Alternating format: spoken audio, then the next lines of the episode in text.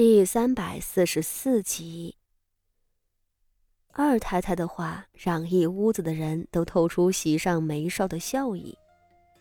傅锦仪有些无奈，正应了外人看热闹那句话：“咱们府里今年的运势好，今日五姑奶奶本要回来瞧的，只是前几日传了信回来，似乎是有了。”三太太用帕子捂着嘴，咯咯的笑出声来。这可是个好兆头呢。傅锦衣客套的笑笑，好兆头。傅宣仪的日子倒真是过得风生水起，然而，他又不是傅宣仪啊。和傅宣仪不同，傅锦衣可没法子在戴家的闺房里。偷看新郎官，何家门第不高，进来嘻嘻哈哈的闹了一场，抬了新娘就走。可徐家却是堂堂的国公府，京城第一望族，又是握着兵权的武将十足。徐策是什么身份？徐家的仪仗和皇族赏赐的排场，足够让他连花轿的影子都看不见，而且。这种时候，围在徐策身边的，定是皇室里的宗室贵人们，甚至会有几位皇子前来道贺。其余巴结奉迎的，更是不计其数。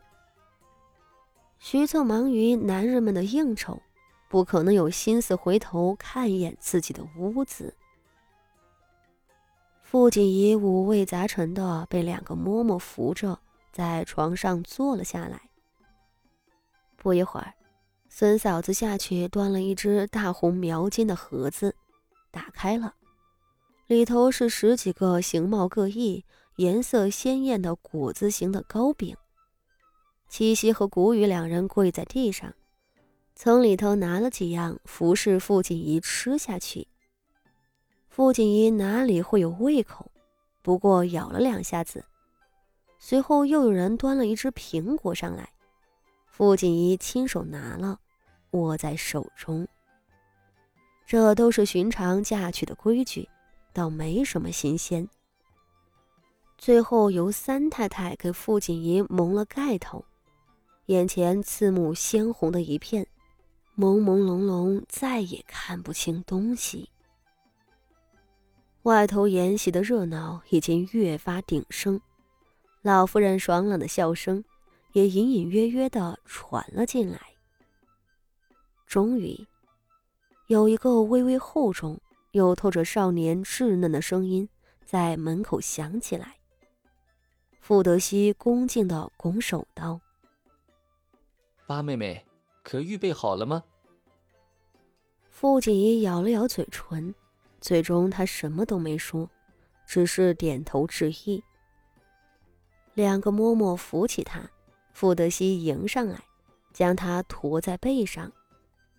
傅锦仪能感受到身下的少年已经比从前壮实了很多，宽阔的肩膀沉稳有力，是绝不会将自己摔下去的。门帘晃动，傅德熙一步一步地朝前走去，而不过十几步，他停了下来。傅锦衣被塞进了轿子里。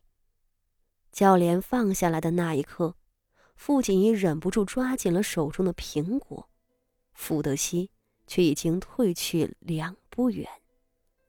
傅锦仪咬紧了牙齿。轿子抬起来了，随着一声声的赞礼，傅锦仪知道自己离开了傅家的垂花门。原来这么快，就要再次离开了。傅家不是什么好地方，在这里，他忍辱负重，历经艰辛，却没有感受到多少家的温暖。可终于到了要离开的时候，却还是忍不住留恋起来。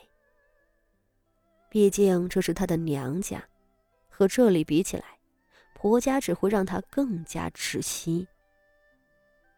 父亲一下意识的回头。眼前依然是一片恍惚的赤红，什么都看不见，在这个瞬间，泪水终于无可遏制的流了下来。建国公府迎娶嫡长媳妇儿，这自然是京城里的头等大事。傅锦仪的花轿所过之处，周遭的百姓们拥挤的水泄不通。外头很多女子奋不顾身的喊着：“徐将军，徐将军！”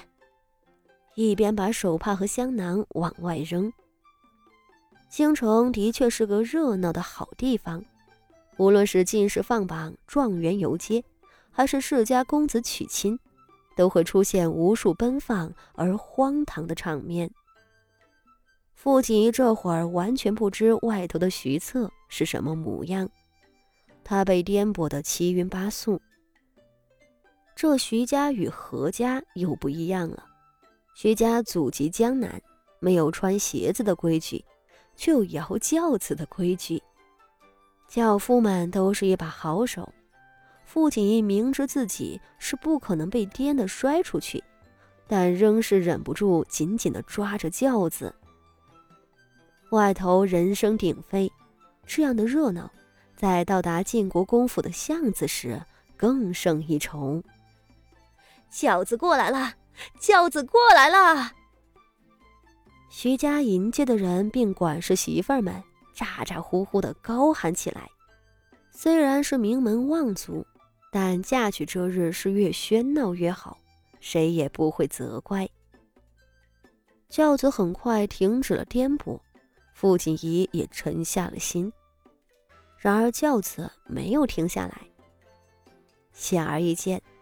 徐家结亲的队伍无比庞大，骑着高头大马的新郎官徐策被簇拥在队伍的最前头。他一马当先跨进府门的时候，被重重包围在中央的傅锦仪的花轿才刚从巷子的南端露了头，再后头还跟着傅家的一百二十八台嫁妆，十里红妆不过如此。傅锦仪自然明白，所谓的排场并非是自己的福气，而是伴随徐家显赫的家世而来的。傅家这样的门户，嫁女儿是用不着上百台嫁妆的。那些浩浩荡荡的箱子里，很多都是华而不实。高攀嫁进勋贵的女子，大多有这个麻烦。傅锦仪也没有办法。越临近府门，行进的速度就越慢。显然，府门前头围拢了太多的人。轿子一度停在了府门外，顿了一瞬，才再度抬起来。恍惚之中，傅锦衣感觉到自己穿过了府门，又穿过了正房院子的大门。